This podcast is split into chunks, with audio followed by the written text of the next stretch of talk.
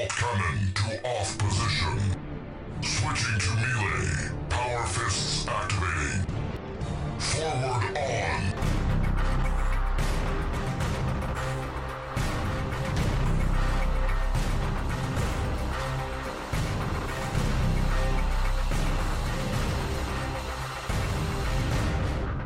Голос императора. И пусть галактика горит в огне. Здравствуйте! Вы слушаете одобренный Инквизицией и Экклезиархией подкаст «Голос Императора». Мы несем свет в массы. В студии мегаведущий, известный игровой журналист, редактор Канобу.ру Виктор Зуев.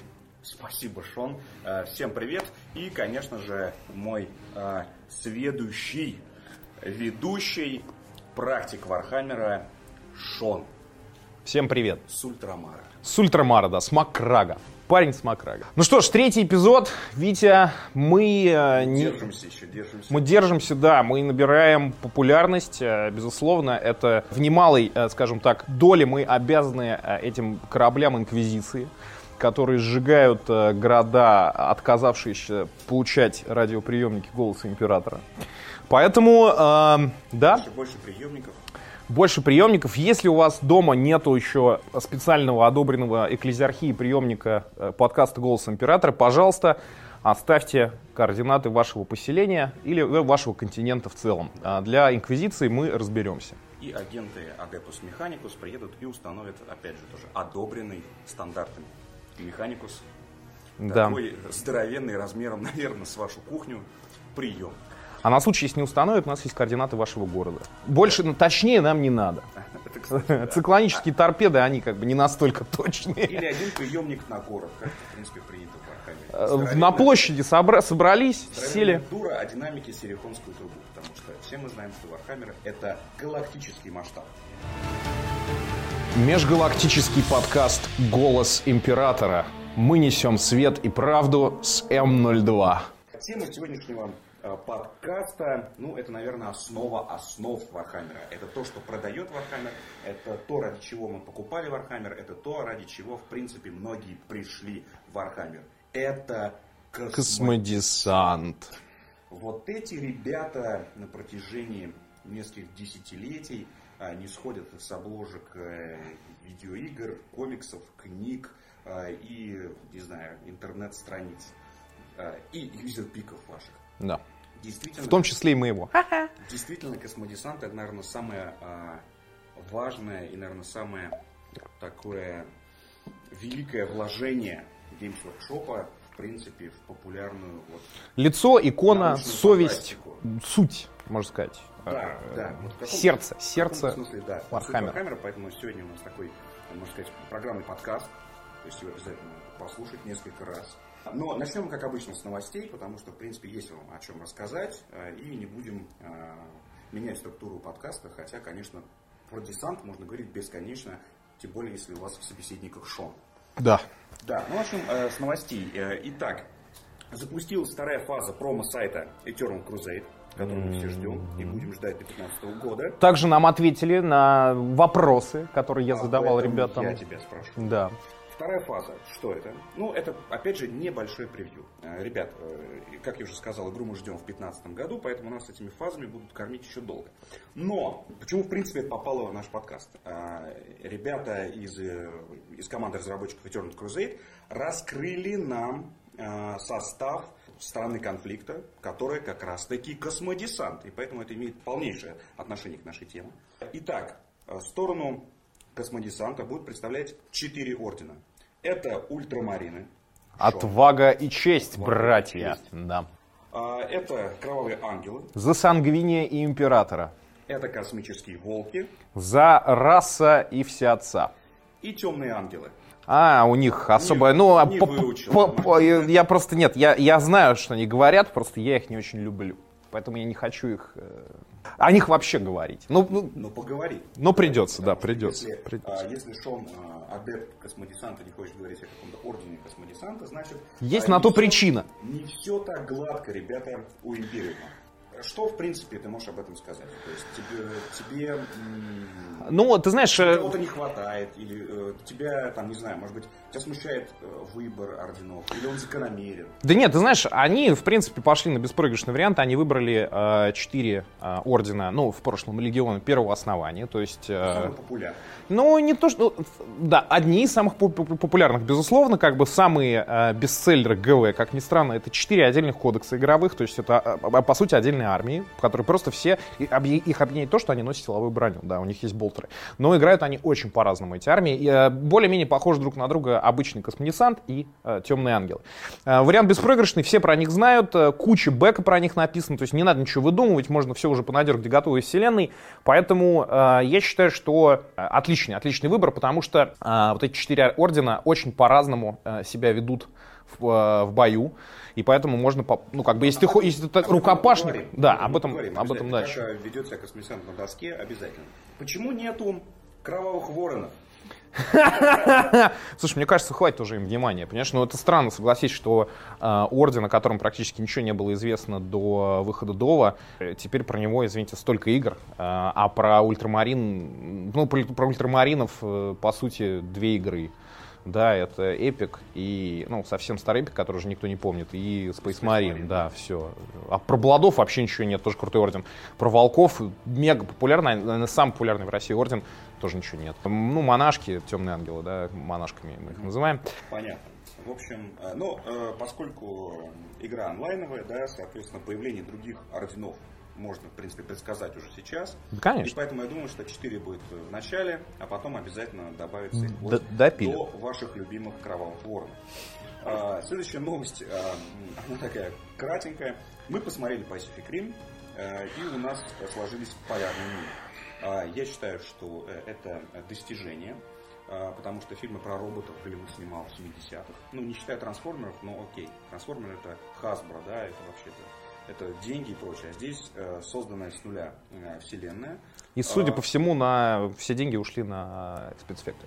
И правильно. Э, а, И плюс э, вот э- вот эти фильмы оправдывают появле- появление IMAX.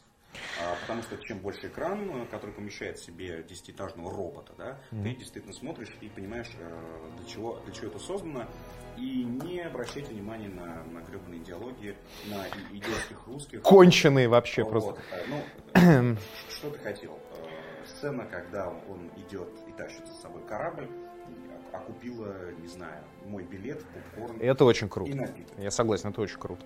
Но вот э, ты помнишь, да, я когда вышел в сеанс, и ты как раз вернулся только из Рима с презентации э, Рим а я тебе позвонил и говорю, Вить, ты это уже посмотрел. А, я вышел с девушкой своей. Я могу сказать, что я очень люблю роботов больших. Я люблю титанов, я люблю трансформеров, я люблю, в общем, все, что большое, железное и дерется. Но вот сходив на этот фильм, я подумал, что лучше бы я потратил деньги, я не знаю, на, на что-нибудь еще. Не на этот билет в кино, а даже на два. Потому что Черт побери. Начало, великолепное открытие, первые пять минут, красиво, все здорово сделано. Я прям с открытым ртом смотрел, потом 40 минут каких-то нелепых диалогов, персонажей настолько прозрачных, что я их могу придумывать просто пачками вообще, хотя я никакой не сценарист, не режиссер, да. Совершенно э, смешные моменты, там, за мою семью, на таком японском девочка говорит, что я вот как человек не японец, хотя я изучал японский в свое время в японском посольстве, на курс ходил, мне режет уши ее рязанский акцент. Понимаешь, то есть как она говорит по-японски, это жуть. Я думаю, что японцы, наверное, вообще там, которые видели фильм, зашились просто.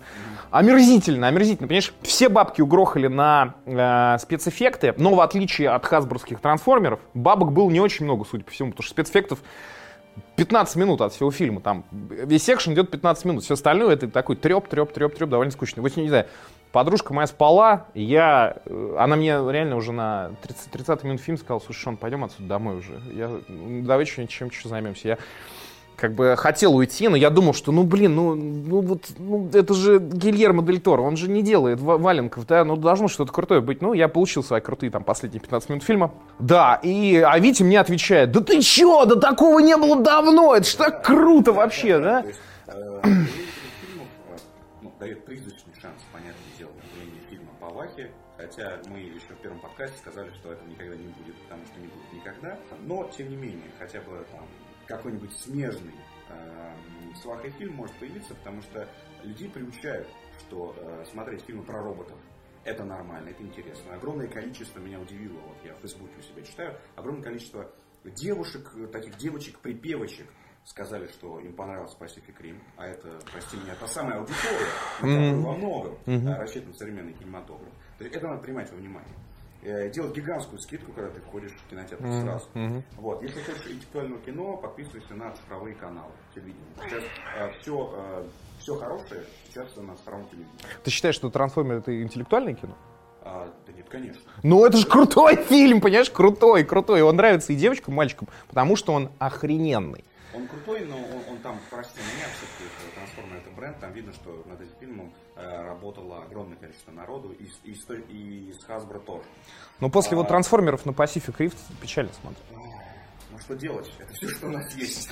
Не, ну да, да. Ладно, у нас э, коротенькая новость э, да, превратилась в такую дискуссию. А давай следующую тогда покороче. Э, я съездил в Рим на презентацию Total War э, Rome 2. Рассчитывали мы с Шоном, что удастся задать вопросы про фэнтези Warhammer, но, как я и предсказывал, на презентации Total War никто не хотел говорить о Warhammer. Понятное дело, но это неэтично там, да, не с моей стороны их там допрашивать, а не, не, не с их стороны, они там подписали всякие NDA, вот, тоже об этом трепаться. А поэтому эм, узнаем об этом потом.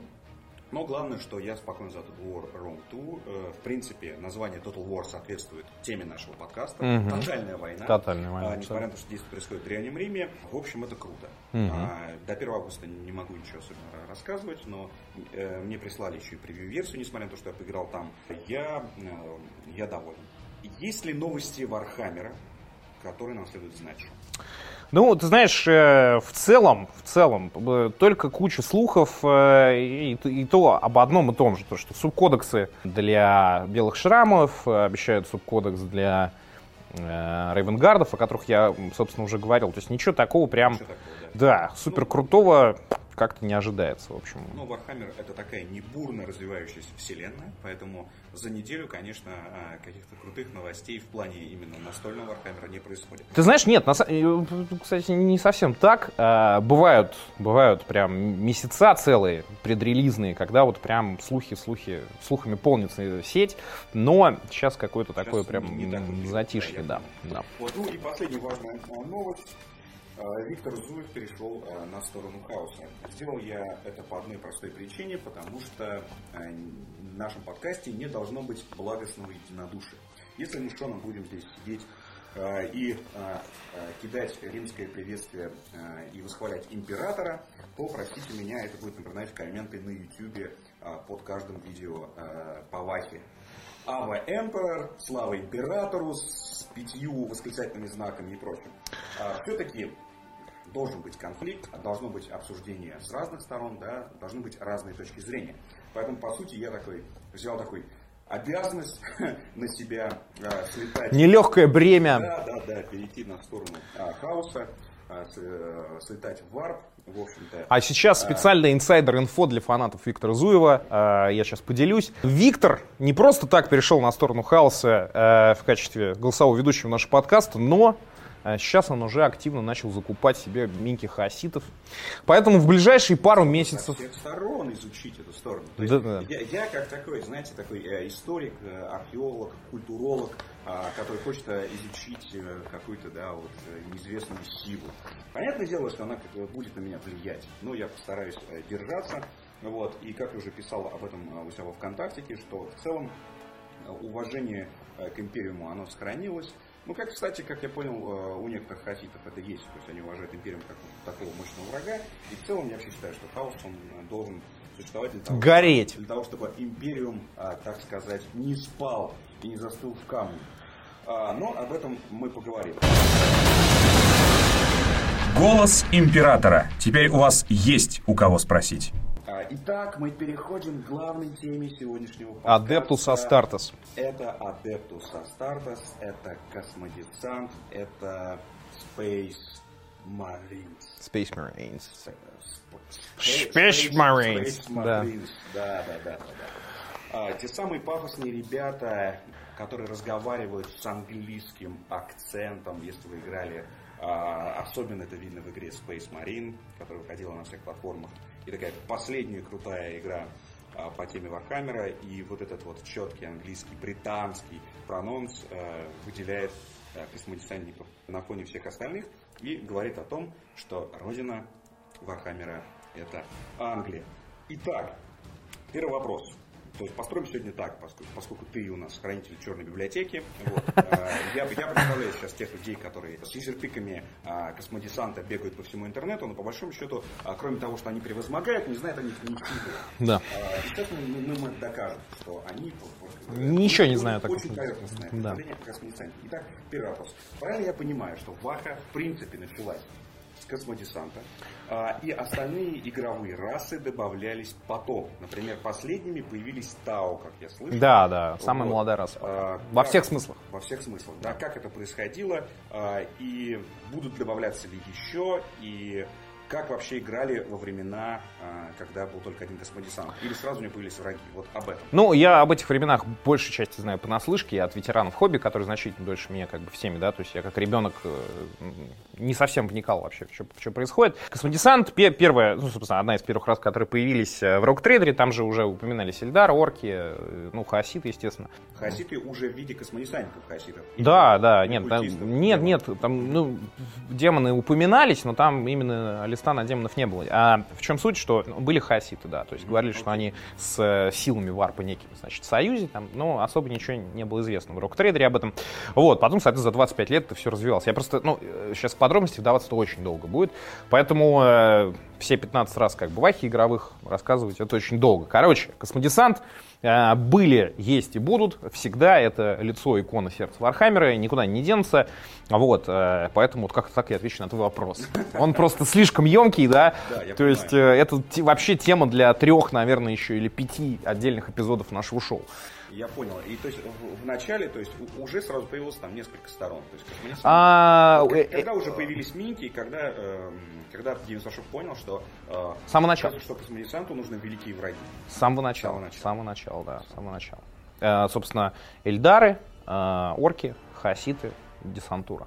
Десантура. Да, и гэшники практически сразу тоже. А ИГшники, э, тем, кто не понял, Это имперская гвардия. имперская гвардия. э, Те самые Гвар- простые, простые люди, которые точно так же бросают вызов э, ужасам Вселенной, но не обладают э, всеми теми свойствами, э, которые есть у космодесанта. Обладают Например, отличные, отличными числами, они обладают, Да, количеством. отличными числами. Но, Да. тем не менее, все равно а, смело а, и отчаянно бросаются в бой. Поэтому у меня уважение к Пока сзади есть комиссары, да. Уважение, уважение. Уважение, отличие от космодесанта, который впрыснули себе адреналинчика, да. Ничего нам не надо впрыскивать. У нас, у нас страх как бы выводится еще пока мы скауты. А, еще страха не знаю. Нет, не знаем. Обоссавшийся космодесант, э, обоссавшийся имперский гвардеец, который, ой, обосравшийся, Наблевавший себе в шлем, я не знаю. И, он стоит перед этим рычащим демоном, но он понимает, что позади его семья, его родина, родную империю, и он идет вперед. Вообще обычно, обычно, как это... сияющих доспехах, у него отключен страх, да, там, у него, значит, постоянно, не знаю, у него вентилируемый, твою мать, э, доспех, там, да, с э, климат-контролем. Не совсем. Проехал мимо на лендрейдере такой, такой, что вы здесь, типа, копошитесь, чертовы людишки. О, Ты э, Об этом, об этом отдельно, вот отдельно поговорим, да, еще. Хорошо. А итак, мы сейчас как раз затронули, да, как появлялось, что все, Да. все, все поняли, Был с самого начала, да, всегда. И, скорее всего, они были синенького цвета. А, ультрамарины, да, были. Ультрамарин первый. Это к вопросу о том, почему а, так много... Не, не, они, они, они первые среди первых. Там уже и кровавые ангелы были, да, и волки были, все были. все были. Вот. А, Но это к вопросу о том, что... Но они, правда, Ну, все были в много- шлемах, Много и хейтеров, да, ультрамаринов я встречал. Я, я до сих пор не могу понять, а откуда это что берется. Ребят, а, ультрамарины, это, это- а так точно, это основа основ. я тебе могу сказать, от чего это берется. Четвертое, И э, третье. Что, что видеоигры по, по ультрамарину было сделано две. Ну да, да. Только единственное, я оговорил сначала, сказал Эпик. Эпик э, на самом деле не про ультрамаринов конкретно, там он вообще про Империум. Сквад команд и э, Chaos Gate. Так что три игры. Все, я вспомнил три игры по, про ультров. Ну, Case Gate, да, это 90 Да, это совсем древность. Так вот, э, что-то я хотел сказать, но забыл. Так что продолжай, Витя.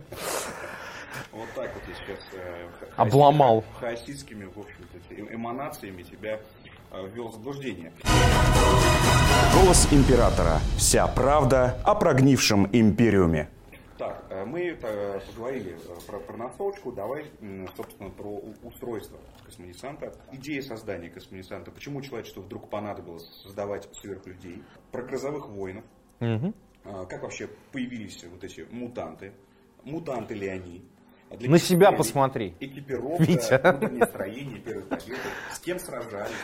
Окей, хорошо. А давным-давно, в, в общем, в далекой галактике, да, Земля э, начала колонизовывать, ну, собственно, где-то в, де- в десятом тысячелетии примерно, начала колонизовывать галактику. Технологии были в пике, э, появились СТК, С- СШК, извини, я все время по-русски забываю, как они называются. Стандартные шаблонные конструкции. Мегакомпьютер такой переносной, маленький, ну, типа э, лэптоп, а, в который ты вводишь параметры того, что тебе надо. Типа, мне нужен бронетранспортер. И он тебя спрашивает, какие у тебя есть материалы для этого. Ты перечисляешь, у меня вот есть желуди, палки, говно, вилки, вот, э, и древесина. И он тебе, он тебе И выда- останки каких-то инопланетян. Да, останки инопланетян э, и недоеденный гамбургер. Он тебе выдает, соответственно, распечатку. Как это сделать? Э, И при этом человек, который совершенно не имеет э, механических навыков, мог... колонизаторы, да? Есть, Да, то есть да. обычные, по сути, фермеры, Да. которых снабдили этими штуками, чтобы они колонизовывали космос. Да. Ну, то есть Да. на всех инженеров и рабочих не хватит, понятно. Да, и вот, соответственно, ты мог, в принципе, что угодно построить. То есть в него уже были внесена, внесена вся сумма э, технологических знаний человечества, накопленные за 10 тысяч лет нашего как бы существования. Ну, не за 10 тысяч лет существования, ну, за 10 тысяч лет прогресса, да, скажем так. Потом бахнули варп-штормы устрашающие, которые отрезали коммуникации между планетами. Ну, вообще все колонии, на самом деле, отрезали друг от друга. Наступила так называемая длинная ночь. Почему это случилось? Потому что Эльдары совсем охерели, совсем обдолбались наркотиками, совсем там друг друга начали резать, и извращаться, э, насиловать и так далее. Ро- Родил, родился бог Слонеж, который, соответственно, своим криком вот эти варп-шторма, ну, криком рождения, э, вот эти варп-шторма, короче, создал. А вот, люди об этом совершенно не подозревали вообще, то есть э, жили себе не тужили. Но, короче, а, длинная ночь, коммуникации между планет нет. То есть там, может быть, знаешь, типа внутри системы, да, там типа пять планет, они как-то между собой контактируют. Связь старой потеряна, все, это центральное государство нет. А, некоторые скатились э, к варварству, да, то есть там начали, э, у них, в общем, все пришло э, в, в упадок, да, они начали там с палками, с камнями друг на друга бросаться. А, Кто-то в жесткий феодализм ударился, рыцари там у них появились и так далее. Кто-то наоборот начал развиваться там в какую-то устрашающую технократию, которая их потом погубила, да, там, собственно, киборги там приходили, убивали всех этих колонистов. В общем, сценариев, вот сколько вы можете себе придумать, они все случились уже там. То есть не- даже не пытайтесь, короче. Все это было примерно там через 10 тысяч лет варп-шторма сошли, и император ну, появился, собственно, на Земле. Земля тем временем бомбила там друг друга, континенты кидали друг друга ядерные боеголовки. Ядерная война, да, устрашающая. Выкипели океаны, исчезло 98% флоры и фауны, короче, все плохо, люди в бункерах. Повылезали оттуда техноварвары, там у э, СШК все пришли практически в негодность, короче, никто о них вообще не задумывался, все думали о еде и оружии, и все плохо. И тут появляется, появляется мега... человечества. Да нет, по-моему, самый светлый день для человечества появляется император, э, который э, начинает... Здравствуйте, да, я император, я буду вами править. Ну, то есть... э, Знаешь, я думаю, что об императоре, как о фигуре, мы тоже сделаем отдельный подкаст, потому что, ну, это, да, это основа основ. А я и не собираюсь больше говорить. Да, да, да, давайте сосредоточимся на появлении вот этих Да, суперсолдат. а, и он появляется с армией а, так называемых грозовых воинов, то есть э, двух с половиной метровых мега-мужиков, устрашающих, которые там не чувствуют боли, у- сильные, быстрые, э, умные достаточно, в общем, у меня обычного человека ве- великолепная реакция. Прототип силовой брони, не закрытая, не герметичная, и вообще она защищала только верхний торс и руки. Там, собственно, большой упор был на э, силу рук, потому что много рукопашки было. И тяжелое оружие приходилось таскать. Вот. Короче, при помощи грозовых воинов, вот этих вот протоастарцев, он завоевал землю. А он их откуда взял? А он их сделал, просто генной инженерии. Он в бункерах, э, значит, там, напрограммировал. Это были люди или это были... Да, это были люди. Нет, это были люди, усиленные генной инженерией. То есть это такие суперсолдаты. Короче, при помощи вот этих протоастарцев он завоевал э, землю, но э, сразу он их создал так. Объединил, да? Ну да, то есть, ну да, объединил все эти э, нации, которые воевали, короче говоря, э, и, собственно, э, понял, что они несовершенны были э, и не, ну как бы, скажем так, они были слишком бесконтрольные для него, потому что они сохраняли большинство эмоций, которые не испытывает космодесантник обычно. То есть они были ближе к людям, скажем так, но при этом обладали сравнительной и даже, можно сказать, превосходящей космодесантник силой. То есть такие перекачанные, но слишком своенравные получились у него бойцы, а ему это не нужно было. Но зачем тебе солдаты, которые слишком много заморачиваются, да, то есть и при этом очень сильные. Поэтому он, короче, э, заранее он уже предвидел, что это будет, а, и сделал их так, что они очень быстро начинали стареть, испытывать там всякие недуги, болеть и так далее. То есть они достаточно быстро вымерли все. Об этом, собственно, повествует книга э, Outcast Dead от Грэма Макнила, э, где подробно расписывается Есть вообще. э, русский перевод? А, есть. есть, есть, Там на обложке как раз э, на- нарисован э, один из э, Там, «Звездных э, воинов. да, там, грозо- там несколько грозовых воинов нарисовано, и там еще нарисован астропат. Слушай, я не помню, как он по-русски А, называется. Найдете Outcast Dead. Outcast Dead, да, в общем, Макнил, да. Но это, по-моему, он понял, что пора колонизировать, а, собственно, воссоединять потерянные вот эти миры человечества, все, значит, э, к Терре, и создал первых, собственно, примархов своих. То есть а, с первого по двадцатого. Началось все с них, на самом деле. Не было бы космодесанта, если бы не было примархов. Так вот, он взял отдельные частички своего генокода, то есть свои самые сильные стороны, а, и сделал из них 20 примархов. А Вот, которые потом в дальнейшем должны были повести за собой орден- а, легионы космодесанта а, в Великом Крестовом походе. Смотри, вот мы сейчас э, уже переходим к Великому Крестовому походу, да, задача которой была уже не объединить, получается, все, весь... э, Вселенную. Человеческую вселенную. Не да, только, освоить. не только, не, Не только. только, То есть не они только. должны были карать э, ксеносов, захватывать пустые планеты. Но одна из главных задач была все-таки объединить... Воссоединить разрозненное человечество, да, безусловно. Снач- Сначала Земля, потом галактика. Но просто, Планы- понимаешь, планы такие, да. невозможно не упоминать о императоре Великом Крестовом походе, как говоришь о космодесанте. Неделимые вещи абсолютно. Это все понятно. А, Просто э, Великий Крестовый поход это уже появление космодесанта, это следующая тема, чтобы закрыть предыдущую. Да. У меня есть вопрос эм, с пометкой э, Ересь Зуева. Вот я специально расставил эти вопросы для того, Да. чтобы подкалывать а, нашего ультрамарина Шона. Скажи мне, пожалуйста, Попробуй. правильно ли я понимаю, Да. что судьба всех, всех грозовых воинов печальна, и получается, что э, император э, их использовал и выбросил. По сути, да. Но, понимаешь, у всех инструментов есть свой срок службы. И это тоже применимо к космодесанту. Причем космодесантники это прекрасно понимают. Они понимают, что они инструменты. Они, у них нет иллюзий по поводу того, что они какие-то свободные. Они просто живое оружие. И когда ты с этим смирился, то это абсолютно тебя не парит. Это, это нормально, потому что должно быть а, что-то подобное. Понимаешь, император в своей безграничной мудрости, да, он же не... У него была имперская армия, причем колоссальная имперская армия, а, которая потом станет имперской гвардией. Однако, зачем он создал космодесант, дорогой друг? Потому что он понимал, что не все задачи можно решить а, вот этой вот грубой и довольно трусливой силой имперской армии. Потому что обычные люди имеют свои лимиты, причем достаточно такие низкие. Да? Вот, поэтому был создан космодесант. Да, он, э, как инструментами воспользовался, да, вот этими вот бойцами. А что делать? Такие времена. Да, безымянные грозовые войны, Ересь о которых все забыли. не, не получилось пока, но ничего, ничего. Ты пока Итак. молодой еретик научишься. А, Нет, это просто э, не то, чтобы наши читатели отмечали просто для А, себя а. деяния императора. Окей, окей. Я думал, челлендж такой. Геноцид, грозовых войн. Геноцид.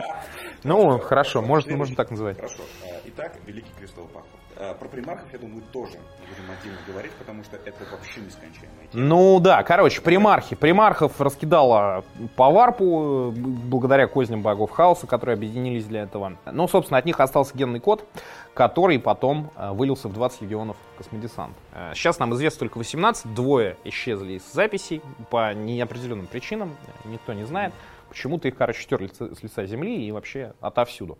Космодесант, да. Э, Чем они отличались от грозовых воинов? В плане производства они были более совершенны, их чуть-чуть попроще было делать, э, так как э, был уже готовый крутой генный код от примархов и, собственно, от- ну, по сути, от императора. Если, если примархи — это сыны императора, то космодесантники — его внуки, ну, по сути.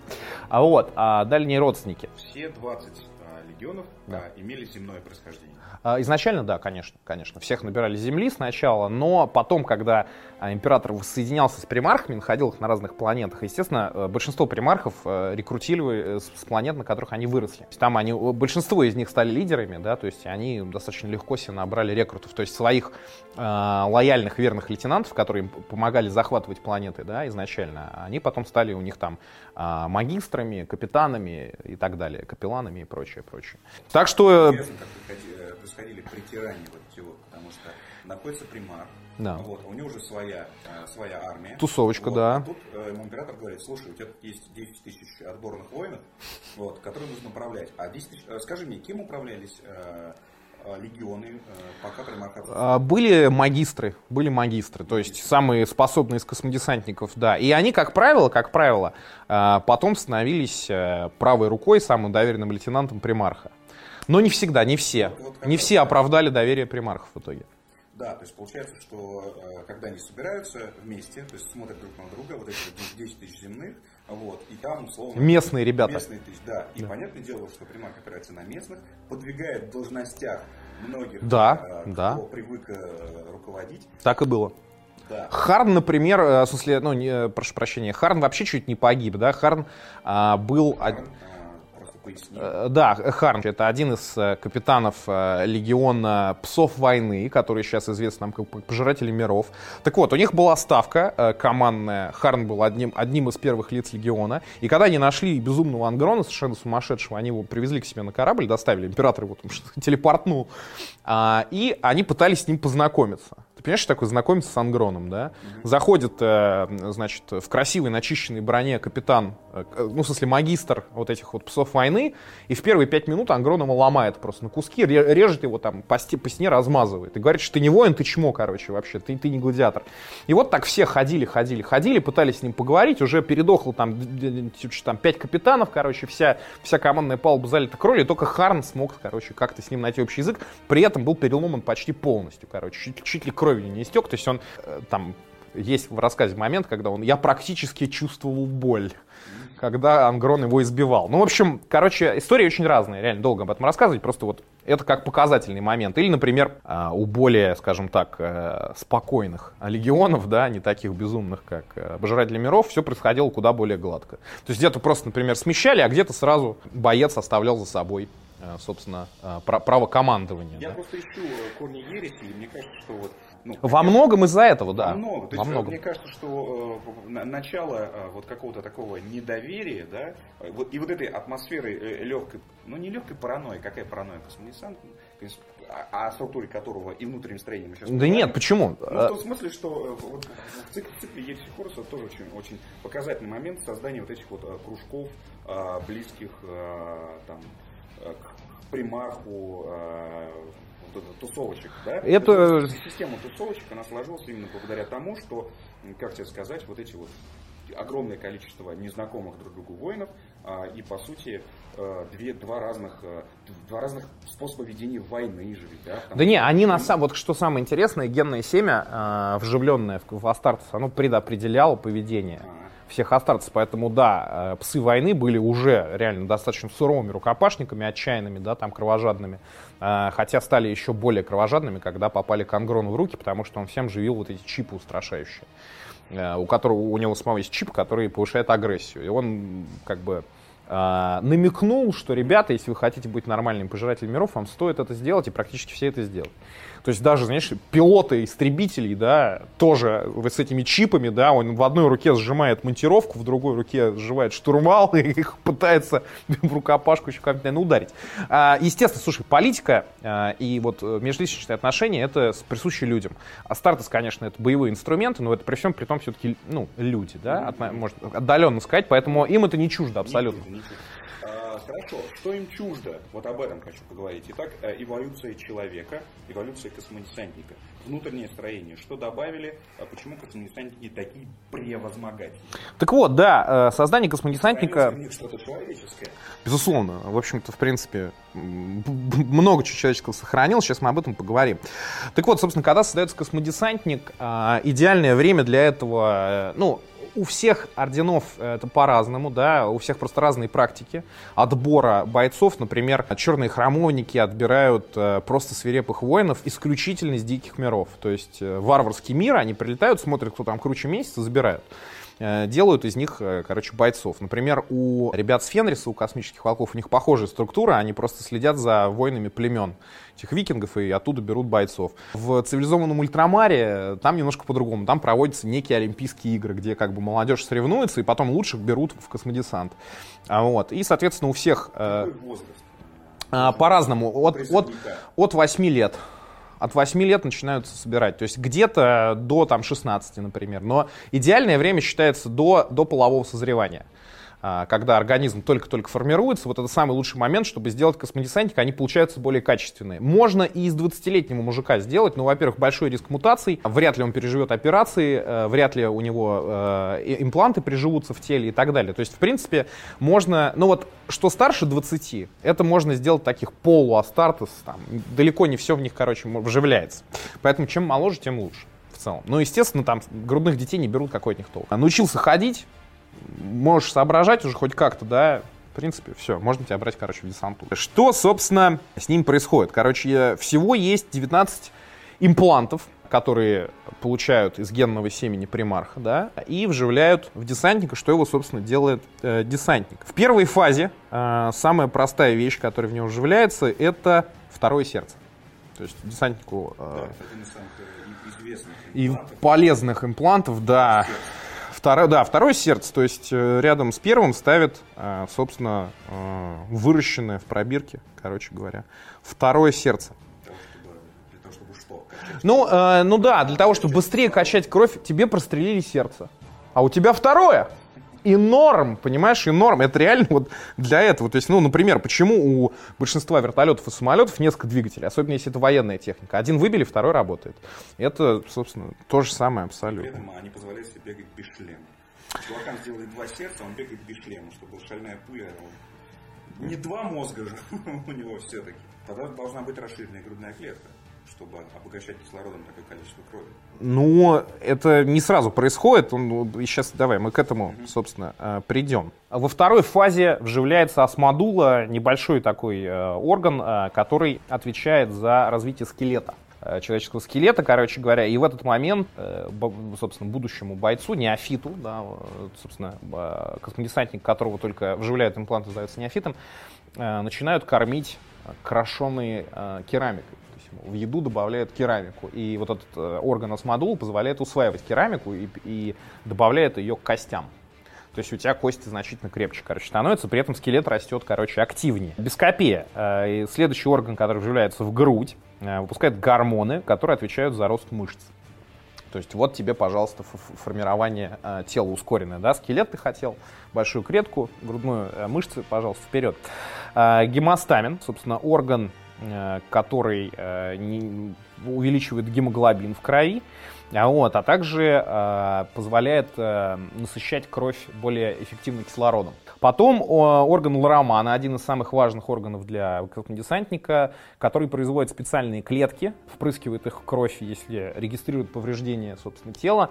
И они, э, то есть, представьте, тебе порезали руку, клетки лоромана попали тебе в кровь, э, и когда кровь вытекает из тебя и вступает в контакт с кислородом, короче говоря, образуется пленка такая, по сути, кожи уже. А, И то есть, ну, кровь останавливается. То есть, если космодесантнику перерезать горло ножом, и при этом не раскрывать рану руками, э, он не умрет от этого абсолютно. То есть у него затянет, ну, у него как бы затянется. Единственное, он может впасть в кому, но он вряд ли кровью истечет, на самом деле, от этого. Каталептический имплант, э, сзади, собственно, в, в заднюю часть э, мозга вставляется маленький такой размером с горошину орган, который регулирует э, ритмы сна. А Вот, то есть э, в чем прикол?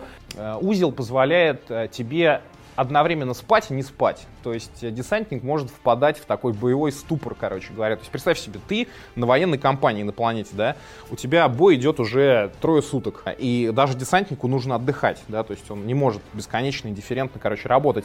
И э, вот этот узел позволяет ему попутно, параллельно отключать разные участки мозга. Э, И тем самым он как бы отдыхает. А вот. Но, то есть это не заменяет э, полноценный сон, естественно, десантник должен хотя бы 3 часа... Время бодрости. Да, да, то есть позволяет, то есть десантник может маршировать, и при этом он спит, но он остается как бы на чеку, да, то есть что-то замечает, он просыпается сразу. Дальше у нас приманор, это второй желудок, а, который обезвреживает э, яды, допустим, если ты сожрал что-то не то, да, то он, собственно, может изолировать это вообще из системы и так далее. Вот. Также он позволяет э, переваривать, я не знаю, древесную кору, э, легкие виды металлов, э, пить кислоту, ну, в общем, такие вещи повседневные, да, в жизни космодесантника. Потом Съел пенек, запил, не знаю, кислотой. и норм, и норм. Пошел дальше служить императору. Голос императора. Вся правда о Вархаммере.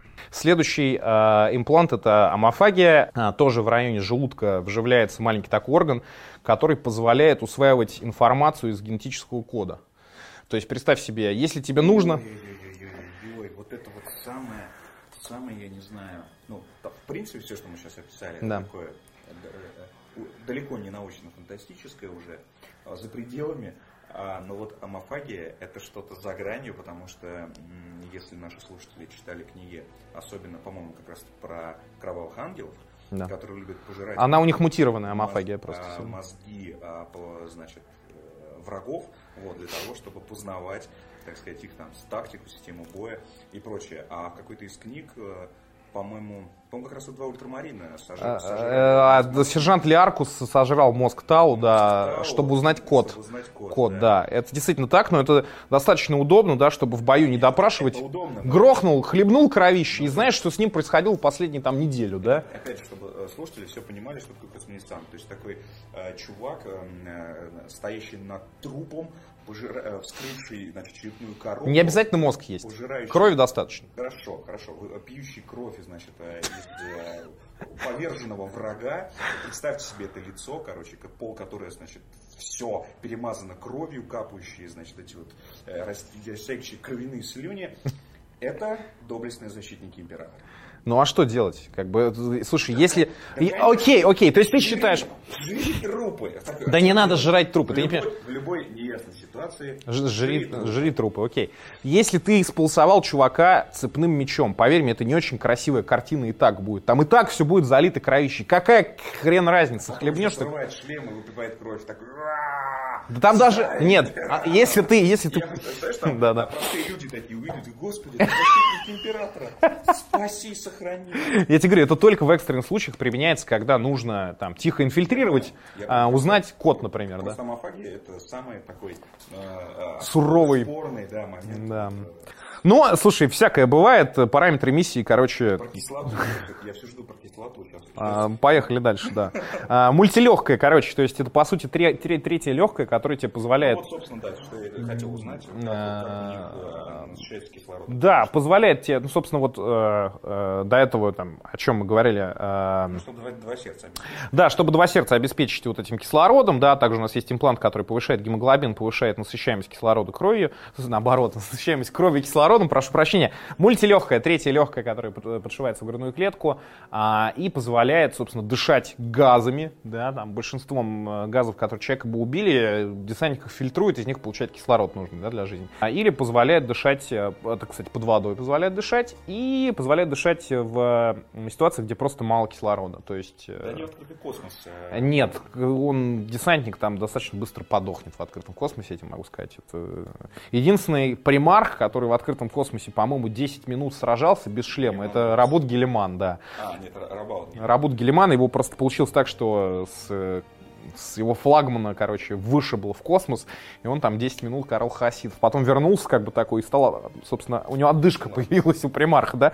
Иде- иде- Да, это, легенды Древней Греции. Да, следующий, э, десятый э, э, имплант это акулоба, которая э, вживляется в основание мозга и отвечает за развитие глаз, повышает количество зрительных нервов, короче, то есть ты начинаешь очень круто видеть благодаря этому. То есть прима- э, ну, ну, да, ты видит в темноте, видит в плохо освещенных местах, видит очень далеко, видит очень четко и так далее. То есть вы понимаете, дорогие слушатели, какая машина убийства вот сейчас формируется? формируется, да. Причем при всем при этом, пока э, боец э, проходит через эти фазы, то есть ему там, знаешь, по 3, по 4 импланта в год, да, вживляется, они же должны прирасти, должны развиться у него в теле, они как бы недоразвитые в него обычно вставляются, они уже в организме развивается. Так вот, представь себе, он весь в шрамах уже, весь перешитый, шитый, перешит. Этот мальчик там 12-летний, да, в нем уже 10 имплантов. Он каждый божий день Не по пере- 12 некоторые часов. не переживают, да? Что вот Нет, конечно, большинство дохнет на самом деле. То есть э, э, надо понимать, что за многие тысячелетия ритуализация технологий, ритуализация медицины деградировала сильно технологии все вот эти вот и медицинские э, в том числе. Э, Поэтому Ну, и, и уровень вообще технических познаний, в принципе, населения. да, ну, например, ультрамаринов большинство неофитов выживает, но потому что это один из самых продвинутых орденов, да, у каких-то более, э, скажем так, эм, а, отсталых ребят, волков. у космических волков, да, там по суровее, там больше народу гибнет, но при этом они считают, что у них более качественный сток, то есть у них самые крутые выживают, ну, что, по сути, имеет э, правду определенную. Так вот, представь, ты весь в швах, да, весь такой, еле-еле ходишь, тебе больно, а, и ты по 12 часов в день бегаешь марши, стреляешь из оружия, дерешься, слушаешь поучения сержантам, да, там, и так далее. При Моли- этом Молишься молишься, не, ну, молишься, это зависит от ордена. Большинство орденов э, как бы не верит в императора как в бога, не суть. Но ты читаешь летание. Летание это дисциплина, да, то есть ты не молишься для того, чтобы императора э, как бога э, восх- восхвалять, а ты молишься просто для дисциплины. А сурово, да, то есть вы представили себя там в роли э, десантника. Дальше, ухо лимана. Э, ухо лимана небольшой орган, по сути, такой, типа, третье ухо, четвертое ухо, да, там, внутренний орган, который вживляется Внутреннее, тоже в, понимали, а внутреннее не ухо, да. ухо там. Да, да, да, да. Улучшает слух и баланс. То есть у тебя же ухо еще отвечает за баланс, ну, то есть ориентацию. за ориентацию, да, в пространстве там и так далее. Короче, в общем, тоже это делает. Потом а, мембрана Сюзанны, э, Сю- Сьюзан Мембрейн, я не знаю, как по-русски правильно говорить, тоже, опять же, у нас вставляется в мозг. В чем ее суть? Она сама по себе не включается никогда, вот эта мембрана, и э, включается только в тот момент, когда десантник э, получает сильнейшую травму, которая даже его может убить, несмотря на все эти органы. То есть, например, оторвало полтела, оторвало обе ноги, обе руки, не знаю, там, разорвало горло, короче. И в этот момент она впрыскивает в тебя определенный состав э, как бы химикатов, который тебя кладет в очень глубокую кому. То есть, по сути, в летаргический сон впадает десантник, почти не дышит, почти не бьется сердце, почти не течет кровь, а, но при этом, то есть сам он уже из такого состояния выйти не может. Но если его найдут а, апотекарии, они его смогут откачать потом. То есть он, ну, еле живой, над ним проще будет оперировать, то есть его Понятно, легче будет спасти. он Как бы такой уходит состояние и А, да, кстати- позволяет его потом найти боя. Ну да, и, э, да, да, позволяет, короче, спасти бойца. Потом а, ми- меланхроном а, имплант отвечает э, за выработку меланина в коже, это который отвечает за пигмент, за цвет, короче, кожи. В чем суть, например, если ты подвергся сильной солнечной радиации, например, ну, в открытом космосе или еще где-то, да, на планетах, где нет атмосферы, сделать кожу черной, чтобы ты просто не сгорел от радиации.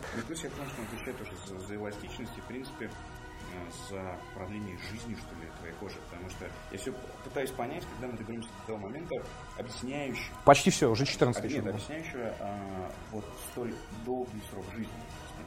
А, ну э, это все в, купе от этого. Сейчас, сейчас подожди. Алитическая почка, да, в некоторых источниках ее печень называют, в общем, неважно. А, а алитик работает вместе, ну вообще это в принципе печень, а, работает вместе с вторым сердцем десантника и более эффективно выводит токсины из крови.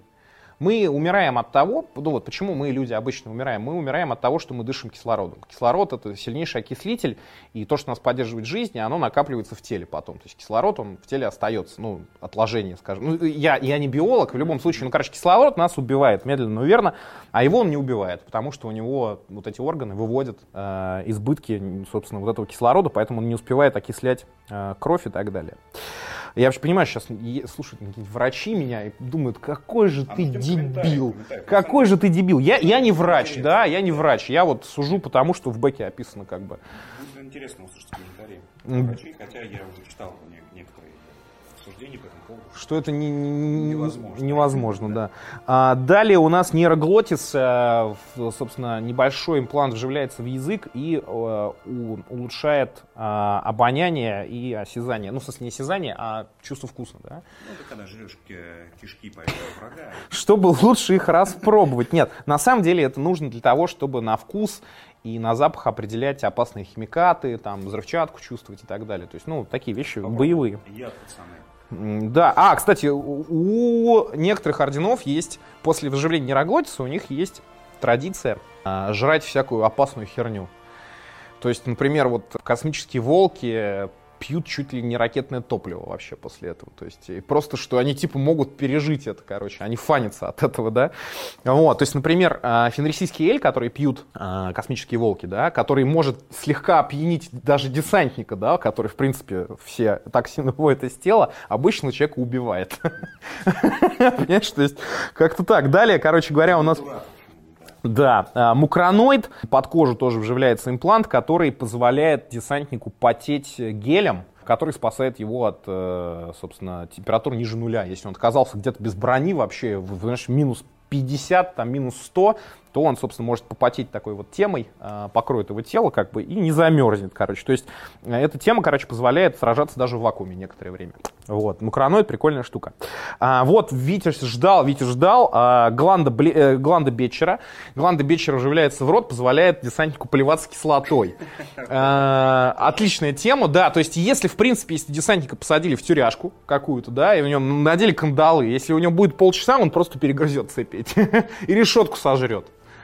Понимаешь, еще и покушает попутно.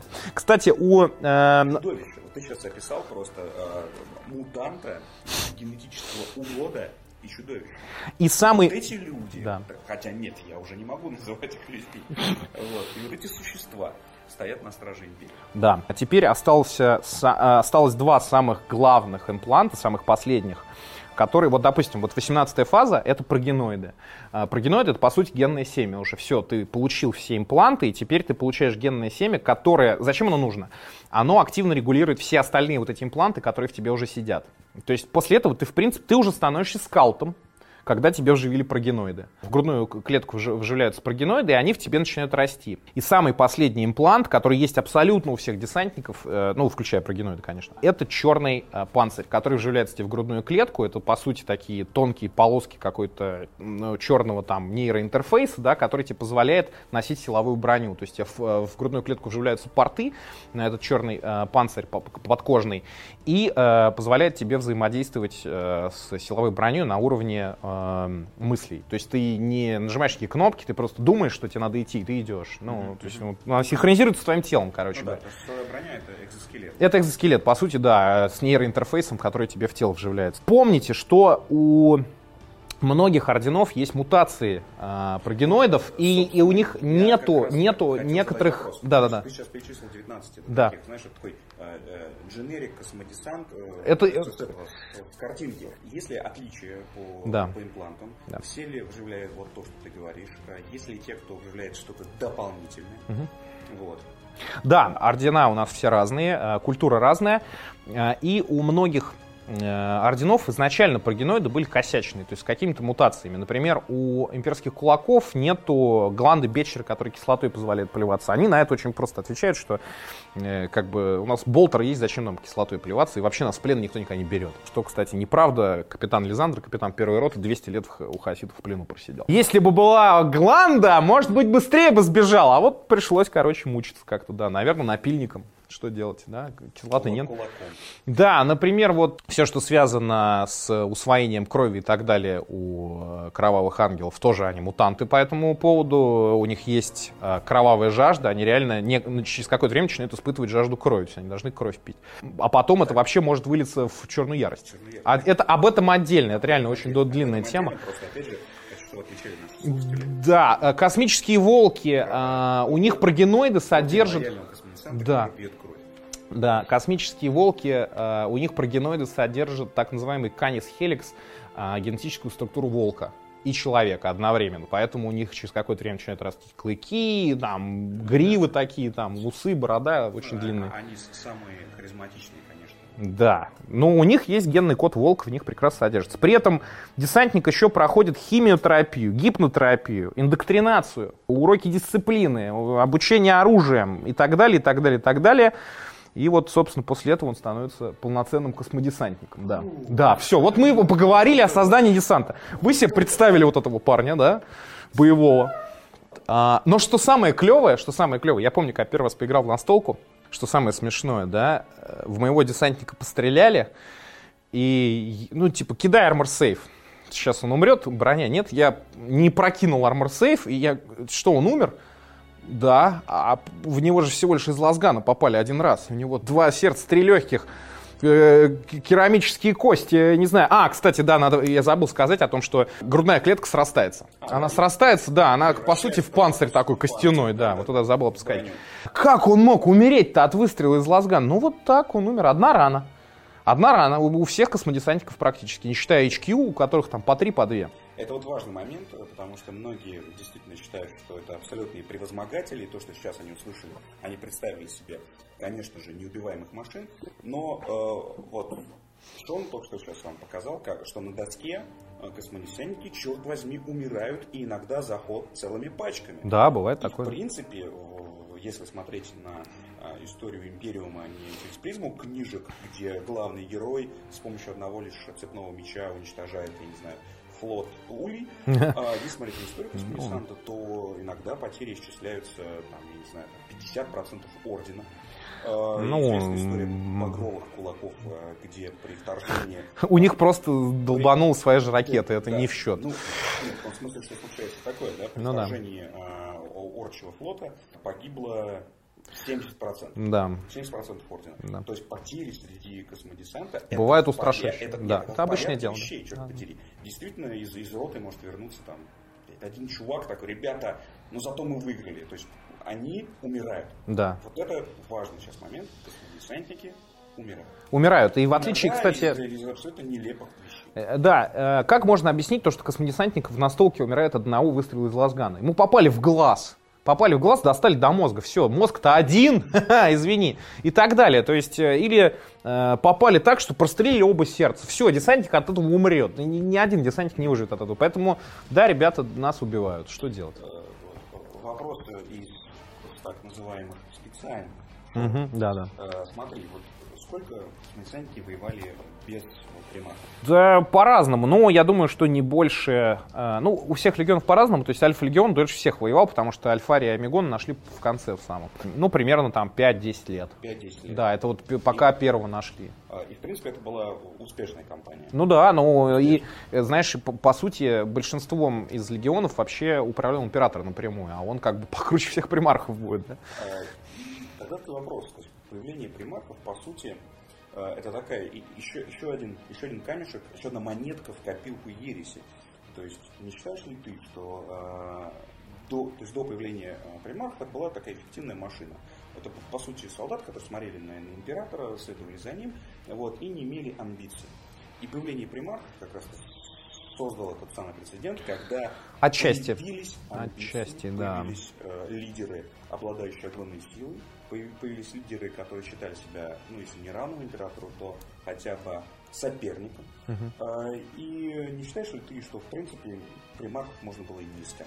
А, нет, к сожалению, это такая двусторонний обоюдоострый меч, да, то есть э, примарх великий лидер и так далее, но при этом амбиции у него настолько же великие, почти у всех, да. Император не мог быть везде и сразу, понимаешь, а у обычных Астартес есть свои определенные лимиты. Когда ты захватываешь, извините, по 100 планет в год, это очень тяжело делать одному. А, поэтому примархи это необходимое, можно сказать, зло. Э, нужны были невероятные лидеры, которые смогут управлять невероятными войнами в 20 местах одновременно. Понимаешь, императоры могут быть только в одном месте сразу. Да, естественно, это породило определенные проблемы, а, но при всем при том, ордена на самом деле стали, э, в смысле легионы стали эффективнее в- после появления примархов, потому что это их генетический отец. Собственно, все идеи, которые у них там где-то, знаешь, э, в, сзади мозга там витали, они обрели, короче говоря, вот э, физическую форму, то есть э, и они себя почувствовали единым целым, короче говоря. Поэтому и плюсы, и минусы, да, вот я так скажу. Хорошо. Мы сейчас говорим о а, так называемых до, доеретическом устройстве а, легионов. То есть у нас есть 20 легионов, которые, которыми управляет 20 примархов. А, и в каждом легионе по 10 тысяч. Э, По-разному, очень по-разному По-разному. было, да. То есть, э, понимаешь, э, культура набора, короче говоря, бойцов разная, и э, ген, ген Это мута... никак не контролировалось, это никак не регламентировалось. Чем больше, тем лучше. Больше, Тогда считалось, да, чем Ага. больше, тем лучше, да. То есть, и хорошо, то есть тысячи космонавтов. Дес- десятки тысяч. Десятки, Десятки тысяч, да. каждом легионе. Вы слушаете аудиоподкаст «Голос императора». Потом случается ересь. Ересь Хоруса, да. Это тоже отдельная гигантская Отдельная тема, да. гигантская тема. Но э, ересь Хоруса отразилась, и ее последствия, они отразились на устройстве космодесанта. Да, мы опустим события Ереси Хоруса. Скажем так, все, хаситы проиграли, улетели в око ужаса, ля-ля-ля, Империум в руинах, все А плохо. Сколько, расскажи просто, как они поделились.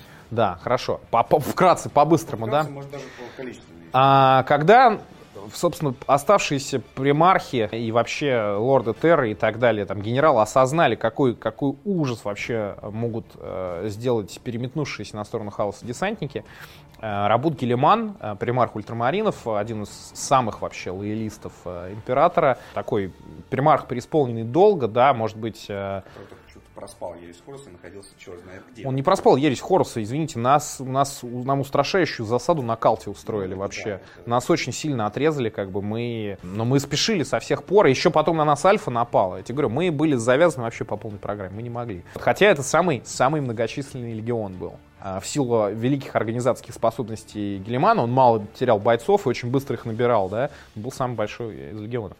Но но мы успели, мы успели уже, когда вы уже отлетали от Терры, короче. Мы вас потом гнали просто дальше, потому что уже сил не осталось вокруг Терры, короче. Мы вас гнали в око ужас. Так вот, Рабут Гелиман осознал, что, короче, никто не должен в Империуме, даже примар, командовать такой силой, как Легион Космодесанта. Ни у кого не должно быть под командованием десятки тысяч. И он сказал, что все, ребят, мы делимся на ордена по тысяче бойцов.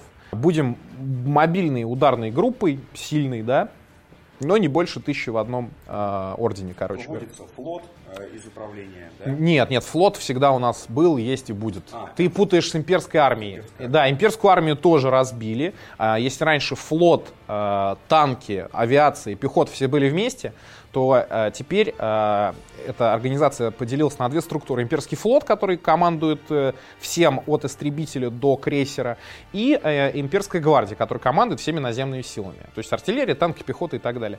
Э, Чтобы, э, если начнется бунт в танковом полку, да, э, корабли их просто не забрали. Или наоборот, да, то есть корабли, которые э, взбунтуются, у них нет танков. То есть, ну, это на самом деле логичное достаточно решение. Вот, э, естественно, Ну, да, то есть, э, современную структуру, в принципе, что в мобильных соединениях все должно, все, все должно быть понемножку. Ну ладно, мы говорим о мире Вархаммера. да, это Вархаммер. Где ты пытаешься дозвониться э, через э, до имперского флота, а- они тебя не слышат, но ты такой, окей, ребят, идем только с танками. Не, ну что делать, что делать? Нет, у десанта все свое, флот свой. А, Десант техника своя. Ну, слушай, их мало. Куда нам еще нас флот от нас отобрать вообще что? Давай про кодекс. Кодекс Астартес, короче, невероятный том на много тысяч страниц, где Рабут Гелеман, а, собственно, расписал не только организационную структуру ордена, что тысяча человек, 10 рот, да, по 100 бойцов и так далее. Десятая рота это всегда скауты, первая рота всегда ветеранская, э, э, ну там и так далее, боевые роты, резервные роты, все такое. Он также описал э, тактические приемы, он описал э, различные исторические примеры битв. Ну, Там. искусство войны. Искусство войны такой сан-дзы такой, да, 40 тысяч, ну, в смысле 30 тысячника на тот момент. Пособие Наука такое... побеждать, да? Наука побеждать, да. Многие, то есть, ну, считают ультрамаринов поэтому орденом таким не изобретательным, потому что они все типа по кодексу делают.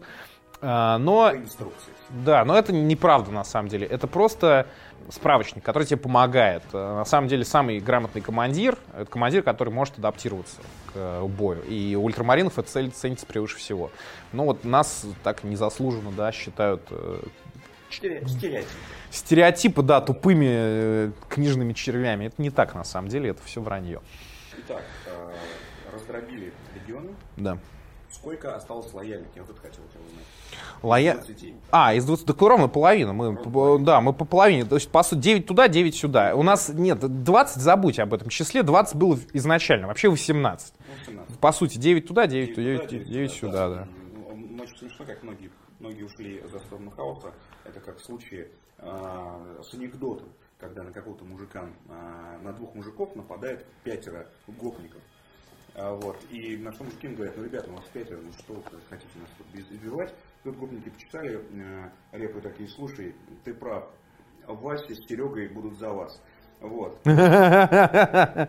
Ситуация с, с- с дележом, кто будет на стороне хаоса и на стороне, а, на стороне лоялистов, а, иногда до смешного напоминает этот анекдот. Ну или как мы с тобой вот поделились. Так, Ладно, хорошо, давай я буду за хаос играть. Вот, знаешь, как в детстве. Ну да. пойду за немцев. Но события ереси это, ребята, отдельных несколько выпусков возможно. А вот по ролям. Кодекс состав. Да. Все. Все, в принципе, понятно по нему. Хаоса прогнали, они сидят, залезут раны э, в руки ужаса, показывают факи там вам по воксу.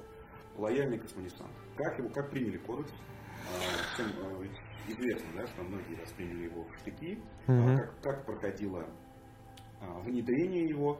И э, есть данные, что э, вплоть до применения оружия. А, Все отнеслись очень по-разному. Ну, определенные примархи поддержали Гелемана, определенные были против. И вот э, те, кто были против, э, один из них это был Рогал Дорн. Хотя, что меня, честно говоря, до сих пор удивляет, он тоже невероятный лоялист и невероятный педант. А, Однако он э, сказал, что это нас ослабит туда-сюда, короче говоря, и Ну, тщеславие здесь, надо понимать, что а, не, не все готовы плясать под чужую дудку. Гелиман а, был умнейшим руководителем, он понимал, что, по сути, он хоть и дробит легионы, но все равно, как тебе сказать, э, все равно оставля- оставляет структуру ультра. ну да. И поэтому я не удивлен, что другие примарки, посмотрев на это, всячески пытались избежать. Так вот, каким образом кодекс Астартес был принят? Ну, в общем, взбунтовался слегка Роглдорн над Террой своим флотом, короче говоря, и дошло до того, что по ним открыл- открыли огонь даже. Но Понимаете, это событие после ереси. Да, это вот сразу практически когда- после ереси. В принципе, обстановка нака- на- накалена до предела. Только что была самая чудовищная война а, в истории человечества, когда вот эти сверхвоины, о которых мы сейчас э, вам рассказали, столкнулись друг с другом, горели планеты, а, горели флота размером с целой галактики, и только все успокоилось, и вдруг снова космонесанники направляют друг на друга. Не, ну они не направили, они сказали, что э, просто э, Рогал Дорн со своим флотом, который висел над Террой, это, кстати, единственный легион, который до сих пор Терру называет своим домом. То есть это чисто такой э, э, земной легион, хотя они уже очень давно набирают с других планет. Но при всем при том у них, у них у единственных э, есть монастырь на земле боевой, крепость. А Они сказали, что мы не будем это принимать. Гельман как бы с командирами имперского флота отдал приказ открыть огонь. Но не на поражение, а так, пошмалять. Но, понимаешь, просто реально только что случилась ересь Хорса. Какие бунты могут быть вообще, реально? Ты охренел, Дорн? То есть я Дорна в этом плане не понимаю. И, и, конечно, это неправильно стрелять по своим братьям-лоялистам, да. Но Дорн достаточно быстро понял намек. А вот. я, не, я не буду говорить, что он испугался. Я думаю, что он просто оказался мудрее. И принимают. И принимает кодекс. Он, Вот- ну, в том да. виде, в котором предложил Да, и они вот на данный момент, а, вер- верные своему слову всегда имперские кулаки, они, собственно, ближе всего следуют кодексу практически так же, как ультрамарины. То есть, по сути, это ультрамарины, но в желтом. Хорошо.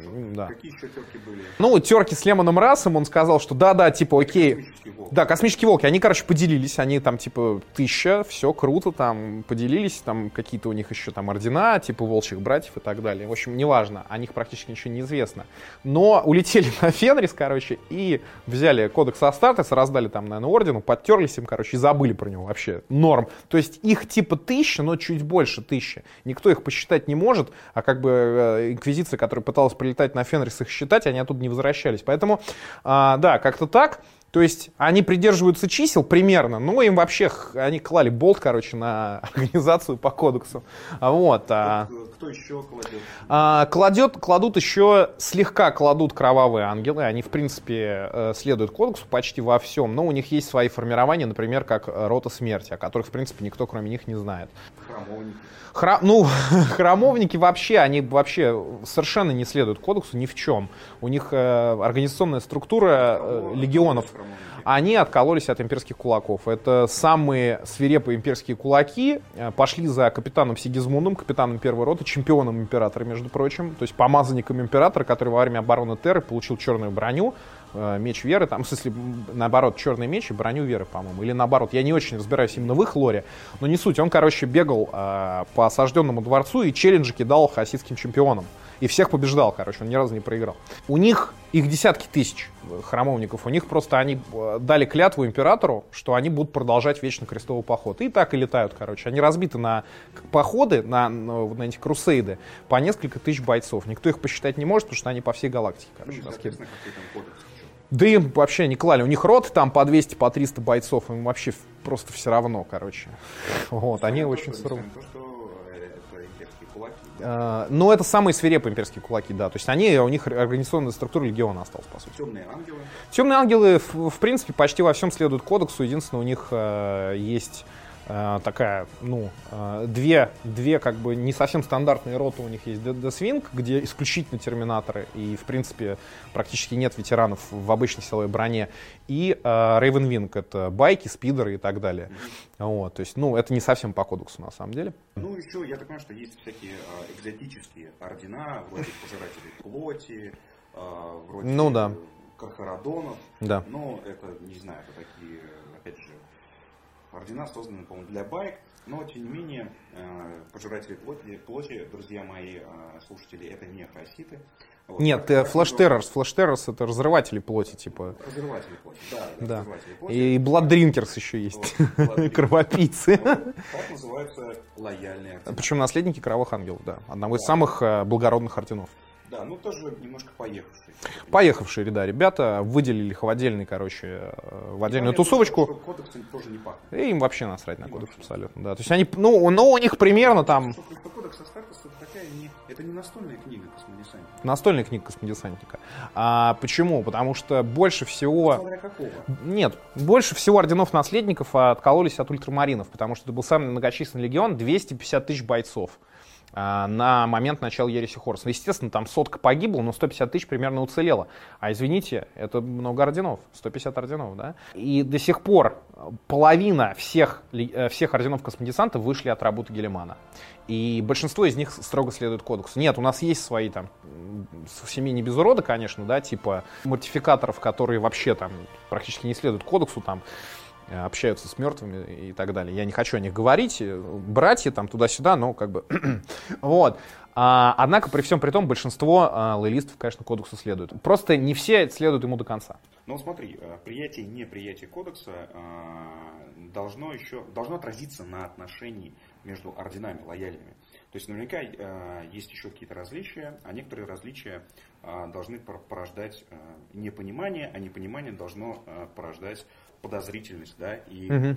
вот если э, между орденами какие-то такие натянутые отношения, Да, безусловно. и во что они выливаются? Да, безусловно. А, например, ультрамарины очень а, свысока смотрят на всех, кто не следует кодексу. То есть они считают их э, недалекими, там, глупыми и так далее. Вот. И при всем при том, а, как один из самых многочисленных э, легионов э, до Ереси, у них, они очень гордые.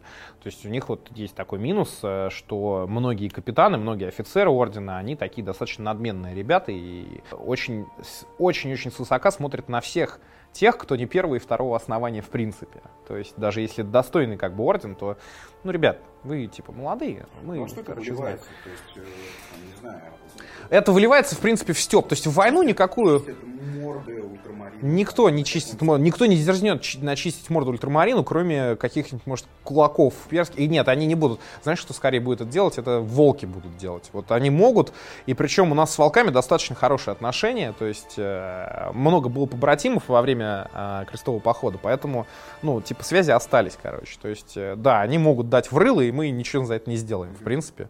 Ну, может, в ответ рыло Но дадим. Я знаю об истории э, вражды между э, ангелами и, теми же волками. Да, но э, в чем суть? Короче, многие неправильно трактуют, это никакая не вражда. А, Во время а, захвата одной из планет, во время Великого Крестового Похода, когда еще были все примархи живы, Лемон раз осаждал крепость очень долго, что-то никак ее не мог взять. И тут, короче, внезапный там дроппод падает э, в самый высокий шпиль, где сидит вот этот архизлодей этой планеты. Оттуда Дроппод, э, вылезает... э, Десантный модуль, капсула. десантная капсула, десантный модуль, да, то есть такое яйцо, которое падает с орбиты, и там десантники. Оттуда вылезает Леон Эль Джонсон, примарх э, темных ангелов, и режет этого, значит, несчастного вот этого там диктатора этой планеты, и тут по лестнице только вбегает запыхавшийся Лемон Раз. Он такой, ну ты, сука, я тут уже три месяца, короче, осаждаю, что ты наделал, так нельзя. Типа, да я тебя сейчас расколочу, короче, ну, типа, замахнулся не рукой, э, на что Ле- Леон Эль Джонсон, короче, дал ему в лоб со всей дури, вырубил его и улетел. Лемон раз, когда очнулся, он был в ярости, естественно, в ярости, короче, и он потом, э, значит, вызвал он дуэль его. Однако им не, у них не получилось хлестнуться, а, потому что Ересь Хорс разразилась, короче. Есть они хотели подраться до первой крови, но не получилось. И теперь, каждый раз, когда э, эти два ордена встречаются в совместной кампании, они выбирают по чемпиону, встают в кольцо, и эти чемпионы дерутся до первой крови, короче говоря. То есть они тем самым чтят э, вот эту вот э, терку их примархов, короче говоря. А, то, есть, то есть это не конфликт, по сути, а... Они друг друга просто... Состязание. Это состязание, да, это бра- бра- братская такая, знаешь, терка. Но у них, у них ненависти никакой нет друг к другу совершенно, да. То есть они, единственное, волки считают их странными парнями, которые в платьях в бой ходят, да, потому что они в рясах. Темный ангел считают их варварами глупыми, которые собачий корм жрут. А вот, то есть, э, ну это, это, понимаешь, это считают. Братский, Те, стёб. кто не волки, так смотрят э, на волков. В общем-то, да, да, ты знаешь. А, хорошо, но есть ли, м, есть ли все-таки ордена, которые прям совсем антагонисты друг другу? Прям вот вместе, если вместе они окажутся в компании, сначала начнут друг другу морду, может быть, даже не до первой крови, а только потом а, пойдут разбираться с вами. Из орденов первого и второго основания нет. Таких точно нет. Знаешь, э, кто может э, что-то подобное устроить, это ордена участники Бадабской войны. Это когда э, отколыши от, от Империума были под э, знаменями Гурона, но большинство из них, как ни странно, осталось лоялистами. Потом они, то есть, ну их там наказали, отправили, значит, в поучительные крестовые походы на 300 лет, короче, без подкреплений. Э, мы поговорим когда-нибудь точно о Бадавской войне, Да. она, она показательна с той точки зрения, что ордена, которые по сути воевали под э, э, еретическими знаменами, а, в итоге не были уничтожены, а даже получили условные сроки. Да, да, типа того, да. То есть, например, вот ламентеры, да, плакальщики, это легион а, наследник кровавых ангелов, которые дрались на стороне Гурона и в своем, собственно, а, наказании почти все погибли, короче, их отправили там на 300 лет, там устрашающие места, короче, их осталось всего несколько род. Ну вот, они, конечно, таят обиду на все другие ордена, которые воевали против них, там, в том числе на Саламандр, Кархарадонов и так далее, общем, на всех лоялистов, которых, короче, херачили жестко. А вот, так что, возможно, вот между ними мог бы какой-нибудь конфликт произойти, но в бэке нету, по сути, вот моментов, когда реально лояльные десантники начинают друг друга из-за каких-то старых терок расстреливать. Да, они могут э, отказаться протянуть руку помощи, типа полететь в другой сектор, да, потому что их позвали брать. И это да, вот это может произойти, то есть они могут просто проигнорировать, но друг друга валить они, конечно, не станут. А, то есть в этом смысле все спокойно и хорошо. Нет, есть, я тебе говорю, есть э, ордена, которые друг друга презирают, но это все равно это братья, как бы, то есть, ну вот, вот представь себе, вот у тебя есть брат, нет. ну нет, брат, ну вот представь, что у тебя есть брат, да, э, и он козел, но это же брат, да, понимаешь, ничего ты с этим не поделаешь, как бы, то есть ты же не будешь его убивать за это, но примерно так, это как бы большая семья, можно Понятно. сказать. Ну вот, тем не менее, видишь, мы э, пролили свет э, хотя бы на вот эту мнимую вражду между э, волками и ангелами, хотя в интернете есть много картин, где они действительно сражаются друг с другом. Ну, глупости и, Нет, нет, не в смысле там эпическое сражение, нет, а где, вот как ты говоришь, вот есть этот поединок. Дуэль, да. Вот, да, и многие судят по этой картинке действительно о вражде. То есть, как видим, э, лояльные ордена действительно более-менее все-таки монолитны. Ну да. Вот, хотя, конечно, не без, э, не без, ну, как, как любой, любой организации. Да, есть Конечно, свои- Есть свои, есть свои терки между отделами. Да. Понятное дело. Но, в общем, все делают И, и- есть хорошая цитата, короче говоря, в одной из книг Макнила о ультрамаринах. Там э, э, едет Ирина э, хасидская, захвачена ультрамаринами, которые броню измазали каким-то говном и грязью, чтобы замаскироваться под хасидов. А, так вот, они едут, и один из бойцов спрашивает, сержант, сержант, а почему вот хаситы такие дебилы, как мы их так быстро раскидали вообще, и почему нас везде на КПП пропускают, просто потому что мы броню грязью перемазали и так далее. Почему они типа не вырубаются, что мы лоялисты? Он говорит, ну ты понимаешь, э, они же копии, копии, копии, копий. А мы как бы вот из чистого источника черпаем генокод. По-другому как бы не скажешь, да. То есть я, в принципе, придерживаюсь этой позиции. Я считаю, что те, кто первых оснований, они круче, чем те, кто последующих оснований. Это мое личное мнение. А ты как хасид, ты, кстати, ты какой легион-то, парень, вообще? Ты с какого легиона будешь? Железные войны. Железные войны, да. Ты тоже первого основания, между прочим. Как ты, см- э, Витя, как ты смотришь на Просто- более молодые варбанды хаоса? Просто если говорить э, о хаситах, то э, некоторые из них сражаются 10 тысяч лет. И если ультрамарины, это все-таки уже, да даже ультрамарин, несмотря на то, что гено, чистое геносемя, но все равно это уже последующие.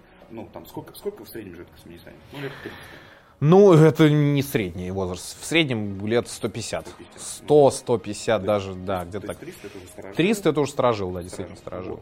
Сторожил. Вот. А Прости меня, некоторые хаситы штурмовали дворец Терра. М, Вот, окей. Вот это, вот, это, вот это действительно хранители традиций. Знаешь, почему? э, Просто потому, что в варпе течет время иначе. Понятно. Понимаешь? Да, об этом обязательно поговорим. Голос императора. Теперь у вас есть у кого спросить.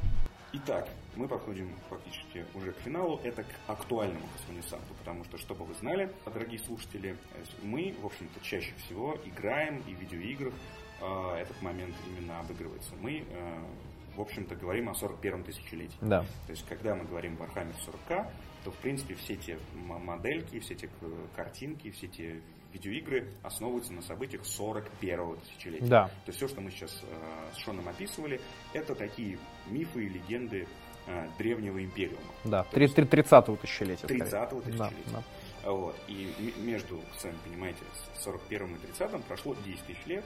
Вот. Если вкратце, как эволюционировали а, ордена после того, как э, Гелиман раздал всем кодекс, вот, как изменилась э, форма, э, что-то добавилось, что-то убавилось, э, и как выглядит актуальный орден. Как и говорил, э, ритуализация технологий и медицинских практик, конечно, деградировала а, отбор и создание десантников. То есть уже не с такой скоростью мы набираем себе бойцов. Потом технологии, да, надо понимать, что США-то все погибли еще до Ереси Хоруса, и поэтому вот вся та техника, которая есть у Империума, то есть все от э, спидера до космического крейсера, это все с США делалось.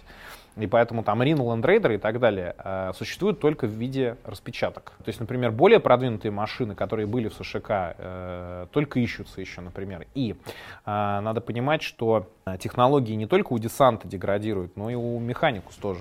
Поэтому особо древние виды вооружений, типа контемптор дредноутов, уже не производятся и могут только чиниться. И то не все узлы и детали этих машин чинятся. И поэтому это абсолютно нормально, когда из двух контемпторов собирают одного. Потому что просто не знают, как там какие-то сервоприводы делать к нему, то очень там хитрые. Э, поэтому, как все в Империуме, древнее очень почитается. То есть, например, у Саламандр есть Ринка, на которой в бой ездил сам Вулкан при Мархах. И у них есть... Они в бой на ней уже не ездят. Она у них стоит, короче, в арсенале. Они раз, раз то ли в сто лет, да, по-моему, раз в сто лет они, короче, ни, ничего они не делали. Нет, они раз в сто лет заходят туда э, магистр кузни, короче, и включают зажигание. И если заработало, все будет зашибись. Хорошие сто лет будут. Я, понимаешь, но пока ни разу она не скосячила. Вот, типа, когда она... А, отличный пранк, в а, типа обломать, да, движок поломать, короче. Да, да, да, залить туда, не знаю, сахаром, бензобак. ну, я думаю, что Рина, кстати, будет работать. Рина может даже от древесины работать прекрасно вообще себя чувствует. Умели строить. Да, да, ну, появилась, конечно, э, куча всяких ритуалов, о которых примархи, в принципе, не думали никогда. То есть, например... Говоря об императоре. Да, не говорю уж про императора. То есть, э, например, вот тема с э, волчьей кавалерией у волков. Лемон раз вообще бы не додумался никогда на волка сесть и на нем в бой поехать. И, например, вот у них сейчас это нормально, да. А, ловят гигантских волков там с вершины э, гор Фенриса и а, приручивают их и ездят на них в бой. То есть вот такие темы, например, девиации, да, определенные извращения, можно сказать, тактические. Опять же, там а, древние а, древние доспехи, древнее оружие, которые по сути, зачастую менее эффективно, чем современные, считается как реликвии и выдаются только очень крутым бойцам. Да. Про, э, про броню, чтобы все понимали, э, броня 30-го тысячелетия, да, она действительно похожа на рыцарскую, вот эти вытянутые морды там. Ну, их много марков, как бы марк, ну, с, марк, марк, марк, марк, их 8 марков, 8 моделей, короче говоря. Восьмая модель практически нигде в Империуме не встречается, она типа самая, ее после Ереси Хоруса уже сделали, и она типа очень дорогая, ее, короче, ну, она, и она типа не сильно круче седьмого марка. Э, марк 1, э, Thunder Armor, в который вот бегали эти громовые войны, короче. Она даже не герметичная. Марк 2, начиная с Марк 2 и далее, это герметичная. А Марк 3, например, Iron, у нее спереди броня сравнима терминаторская, а сзади очень херовая броня, например. И это было отражено, кстати, во второй, даже, по-моему, в третьей редакции, что разный Armor Safe был с разных арок, короче, когда стрелял по Марк 3. А, ну и так далее, там Марк 4, Марк 5. Короче, самое популярное, все самое распространенное, Марк 7 Аквилла.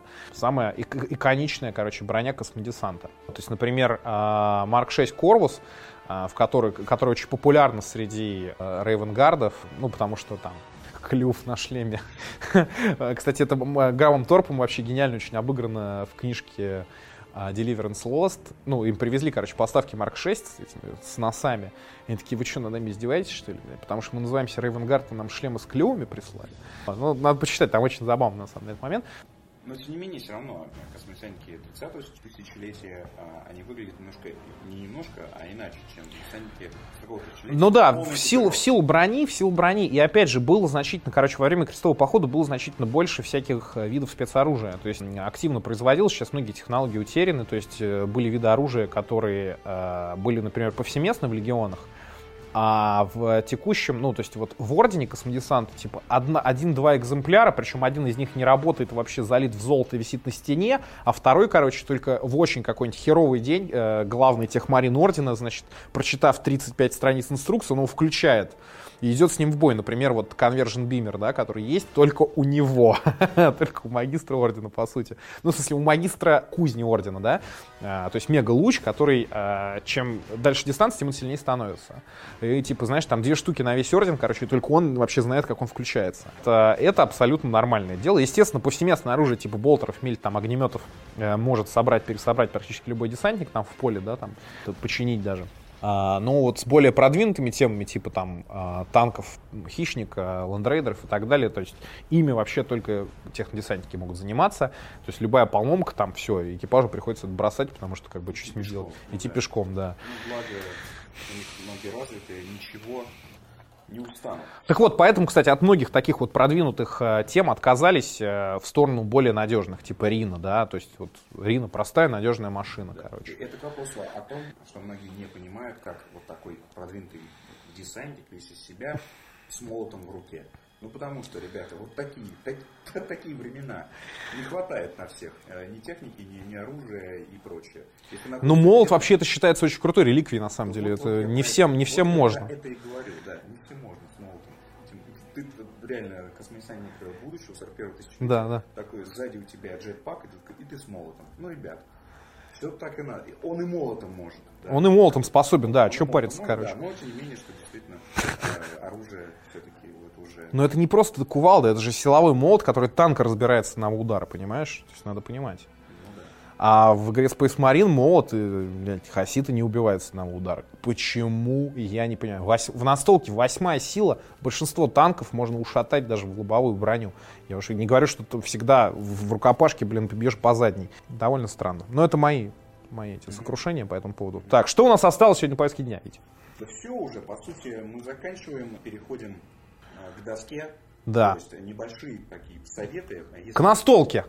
Да. Хватит, что за доска? Господи, Витя, о чем ты? Ну, давай. Board game. Ну, к столу, к настолке лучше, К да. столу переходим. А если ты говоришь о космодесанте, кем лучше начать новичку, что лучше там, закупить, и сильно ли отличается тактика разных орденов? Да. А, так вот, у нас э, есть несколько основных э, кодексов, а, которые позволяют немножко по-разному отыгрывать космодесант его различные ордена. Есть обычный, так называемый ванильный кодекс космодесанта, которому, по которому играю я, потому что он очень сильно сконцентрирован на ультрамаринах, но опять же он позволяет играть, например, за Саламандр, за Белых Шрамов, за э, Железных Рук, за Рейвенгардов и так далее. Это самый, скажем так, универсальный э, кодекс в этом плане, то есть там нету особо выраженных никаких плюсов, но и минусов особо тоже никаких нету. Знаешь, крепкий середнячок. А Вот. То есть, чтобы научиться, очень круто. А, Единственное, на более поздних порах э, приходится сильно изгаляться, чтобы э, играть с э, действительно мощными, такими более, паверными и более молодыми армиями в плане свежести кодексов. Но в целом я, в общем-то, особых проблем не испытываю. Мне, мне, короче, очень нравится, я дико доволен. С чего стоит начать? Стоит начать, безусловно, с Battle Force, потому что выгодно. А, В Battle Force космодесанта у нас э, тактичка, скауты. Battle Force, да, для слушателей это Ну, набор- стартовый набор, по сути, армии, да. стартовый набор, где действительно уже сразу много, много И моделек, подешевле, и подешевле. Много моделек, э, включая и танки. Ну, ну да, ну как правило, а не у всех. Force космодесанта тактический взвод, взвод штурмовиков 5 моделей, в тактичке 10, а взвод скаутов 5 моделей и ринка. Вполне себе, очень даже на- нормальный набор. К этому, в принципе, докупить еще какого-нибудь капитана, и у вас армия готова. Потому что любая армия, э, самая минимальная, это всегда два основных подразделения. У космодесанта это скауты и тактики. И одно командное. А все остальное уже по желанию берется. Это если говорить о космодесанте. А, Это в целом это более стрелючая армия, а, чем другие ордена космодесанта. Но при всем при том она способна вполне себе, короче, воевать в рукопашке, потому что очень хорошие, сравнительно недорогие относительно других орденов а, штурмовые терминаторы с молотками и когтями. Вполне себе на ландрейдерах, короче, могут практически с кем угодно воевать, короче. Хороший, хороший, достойный юнит. А далее Кровавые Ангелы. Исключительно, ну, не скажем, не исключительно, но предпочтительно рукопашный орден. Кодекс это отражает, то есть э, они могут брать штурмовиков, э, на джампаках в трупсу, то есть в основные подразделения. Мы ну, вот, не можем. У нас это отдельный, отдельный слот, э, Attack называется. Вот, у них можно их брать в трупсу. Более, скажем так, менее массовая, более мобильная армия, вся техника быстрая, то есть у них ринки ездят дальше, чем ринки у нас. У них двигатели Люцифер, или там э, что-то типа того они называются. Они могут дипстрайком э, выставлять на стол Land Raider. Сейчас, э, я думаю, все, кто играет на стол, сейчас посмеялись. А в чем суть? Дипстрайк это глубокий удар, то есть позволяет высаживать вообще где угодно на столе. Представьте себе Land Raider, который падает с орбиты. А там бойцы тыл тебе Да, Ландрейдер! вот они могут, они могут. Привет. Они как-то могут, короче. Я, я до сих пор этого не понимаю, до сих пор очень смеюсь, но в настолке никто этим особо не пользуется, потому что высадить Ландрейдер на стол очень тяжело, потому что э, при дипстрайке у тебя э, сносится куда-нибудь модель рандомно в какую-нибудь сторону. Ландрейдер не маленькая модель совсем, она ну, больше любого мобильного телефона. Поправка на ветер, да? Да, короче, поправка на ветер унесло. Вот. А, это блады. Короче, они могут быть стрелючими, вполне себе, но, э, конечно, это все-таки рукопашная армия. Потом волки. Э, волки, э, что сказать об этом кодексе? Купи все, что хочешь в плане варгира, у тебя еще очки останутся. Очень выгодные цены, как правило, на все. Дико универсальная армия, на самом деле. То есть, да, кажется, что она рукопашная, ничего подобного, она очень хорошо еще и стреляет. То есть у них очень крутые взводы лонгфангов, клыков с ракетами, которые одни из немногих юнитов в игре могут делить свой огонь на две цели. Обычно отряд стреляет в одну, они могут в, две цели долбануть mm-hmm. одновременно. Ну и, конечно, красивые вот эти новые модельки волчьих всадников. Э, да. Это для любителей, Тандер-тузики. любителей экзотики. Тандер-тузики, да, гав-гав, вперед за раз и вся... А, Темные ангелы. Темные сейчас, ангелы. Сейчас, я так понимаю, что а, Games Workshop сделала их э, а, иконой э, и, и они, лицом, а, лицом да. э, актуального. Они, они сместили нас ультрамаринов с нашего Да, трона, да. которым, И- на котором и мы сейчас, сидели. если вы покупаете стартер, вы покупаете фактически кодекс темных ангелов. Ну, да. А, ну не кодекс, конечно, ты не покупаешь, но ты у себя начало армии уже купил, да. Да, и, соответственно, темные ангелы по умолчанию входят в стартер. Короче, темные ангелы, что сказать, это орден, который, в смысле кодекс, который в- по всем параметрам круче кодекса космодесанта сейчас обычного, потому что все дешевле. То есть может играть практически как обычный космодесант, только, только юнитов больше будет, потому что все дешевле стоит. Но при всем при этом есть две специализированные формации, очень интересные, те- терминаторская формация крыла смерти, А такая э, дипстрайк армия, все, у тебя куча терминаторов вышло, ну как куча, относительно куча. Много терминаторов вышло на стол, э, крепкие юниты, реально суровые, хорошая огневая мощь, там плазменные пушки мобильные у них появились и так далее. Ну, в смысле, терминаторские плазменные пушки, вот о чем я. И есть быстрое такое супермобильное подразделение а, Raven Wing, Крыло Ворона. Это байки и спидеры. А, Можно это вообще скомбинировать, и терминаторы плюс байки. Причем у байков у многих можно брать маяки, которые позволяют более точным терминаторам высаживаться прямо, на, ну вот, типа, рядом с байками. Но это так вот, если об основных говорить. Есть очень самый старый сейчас кодекс вообще в Вархаммере, это черные храмовники. Играть им практически невозможно.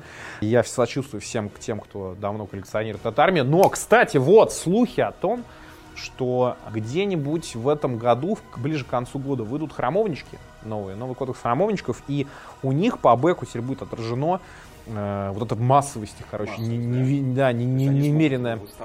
Они смогут, да, прям какими-то невероятными пачками, но при всем при этом у них э, вроде как кастрируют немножко тактическую гибкость. То есть это такой будет, знаешь, если космодесант это как скальпель, то это будет вот реально как дубина, короче, такая суровая. Вот, э, да. Что еще, кто там у нас еще остался? Я вроде никого не забыл. Ну, кулаки. А, ну, кулаки это, это кулаки имперские по обычной десантуре играют. Это ваниль, да, это Ну, все ваниль. И, собственно, ну, серый рыцарь, это я не считаю это обычным космодесантом, это все-таки специализированное подразделение инквизиции, Это, да. это к нашему подкасту об инквизиции. А да, кстати, за серых рыцарей я тоже играю. да. Ну вот все, кто на Канобу есть, наверняка там видели фотки, как это с двух армий я выкладывал. Вот. Как-то так. В принципе, наверное, все, обо всех я рассказал. И такой вопрос у меня с моей стороны. А, правда ли, что космодесантники хаоса это такие марины-антимарины? В том Ну, смысле, что э, космо- космодесантники хаоса, как никто другой, заточены на уничтожение лой- э, лояльных Нет, марин. нет, нет, совсем нет. Обычно, когда хаоситы дерутся с лоялистами, а, это бой двух грузовиков. То есть вот они херачат, друг друга херачат. Но на самом деле ни у тех, ни у других э, я не могу сказать, что прям такое засилье оружия, э, созданное для уничтожения э, Power Armor армий. Да? В целом примерно поровну у нас. Я не могу сказать, что прям или мы хорошо заточены их убивать, или они нас. Примерно то же самое. Я бы не стал так говорить. Они хорошо, знаешь, вот хаоситы заточены все остальное хорошо убивать. Вот да, это действительно правда. Ладно, хорошо, надеюсь, я скоро проверю, потому что, собственно, чувствую силу варпа и уже а, начинаю... Э, Ты тоже слышишь голоса, да? Голоса, да, и начинаю а, собирать а, свой а, небольшой пока отряд где-нибудь на тысячу. На полторы, да. Сейчас мы, Да. собственно, А, пойдем тебе ростер курить. Да, и, собственно, в течение вот нашего подкаста, надеюсь, что у нас будет выпусков еще много, и мы будем видеть и мою эволюцию, да, и эволюцию, в принципе, Вархаммера вокруг, который будет нам рассказывать э, Шон. Будем вас подключать, собственно, к этому движению. Да. Ну что ж, э, я думаю, что сегодня мы познали многое. Главное, чтобы наши слушатели тоже остались э, довольны, и надеюсь, что сейчас... Что вам было не скучно это слушать. Белые, да, белые места в истории космодесанта для них теперь а, как-то все стало более, более понятно. И теперь в сравнении со Старкрафтом, я думаю, что уже не будет возникать, потому что понятное дело, что а, такого любой Старкрафтер ну, не ожидает. Так- Такого прописанного бэка у несчастного синенького юнита, который, который умирает от первого выстрела. А, Всего. Вообще всего, да. Действительно, старкрафтовским юнитам такой бэк прописывать, в принципе, и не нужно. Вот, когда мы говорим о... Ну, они сейчас скажут, у них есть стимуляторы. That's the stuff.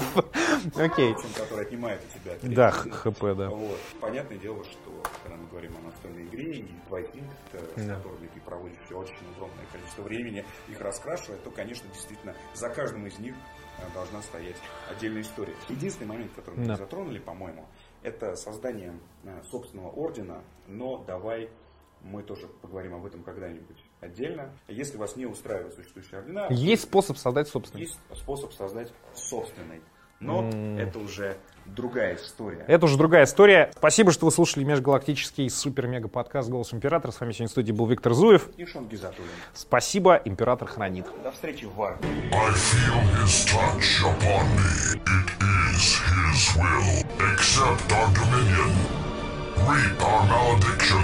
We are one in the Emperor and the will of man.